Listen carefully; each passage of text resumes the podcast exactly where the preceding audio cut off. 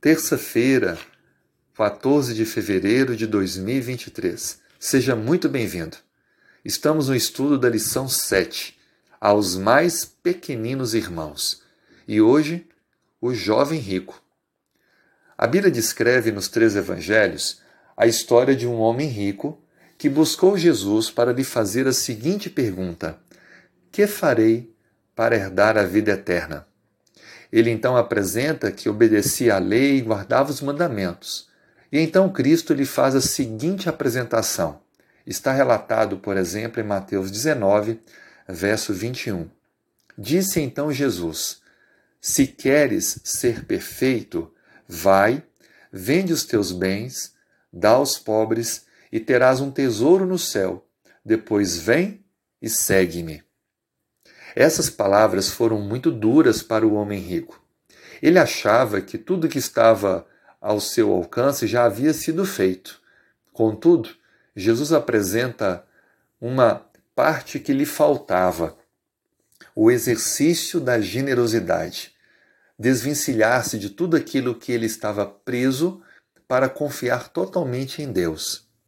A palavra colocada aqui como perfeito é a tradução da palavra grega teleios, que quer dizer completo, maturo, íntegro. Ou seja, Cristo disse que algo faltava para a maturidade espiritual, para ficar completa a vida daquele homem. E o que faltava era justamente aquilo que ele não estava disposto a fazer. Deixar tudo o que ele conquistara, tudo o que ele tinha, pois aquilo era um Deus na vida dele.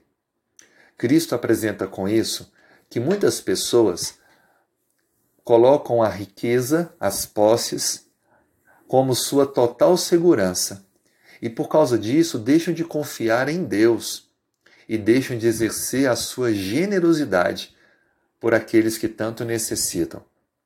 A grande missão que a lição que fica é que o dinheiro não pode comprar paz, e nem felicidade, muito menos a salvação.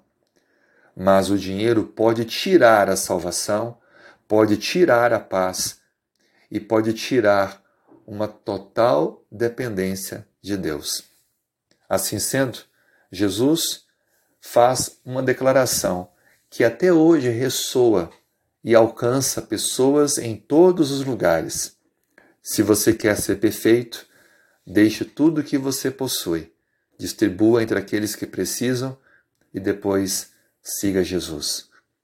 Que você e eu possamos ser pessoas sábias para ouvir o conselho de Deus, de colocar sempre Jesus em primeiro lugar em nossa vida e não deixar que nenhuma aquisição, nenhuma posse, nenhum recurso ocupe o lugar que só Deus pode ocupar em nossa vida. Vamos orar? Senhor, Colocamos nossa vida em tuas mãos nesse dia. Nos conduza, nos proteja. Dê-nos, ó Senhor, a direção. Imprima em nosso viver as mudanças necessárias para que possamos depender totalmente do Senhor. Nós oramos em nome de Jesus. Amém.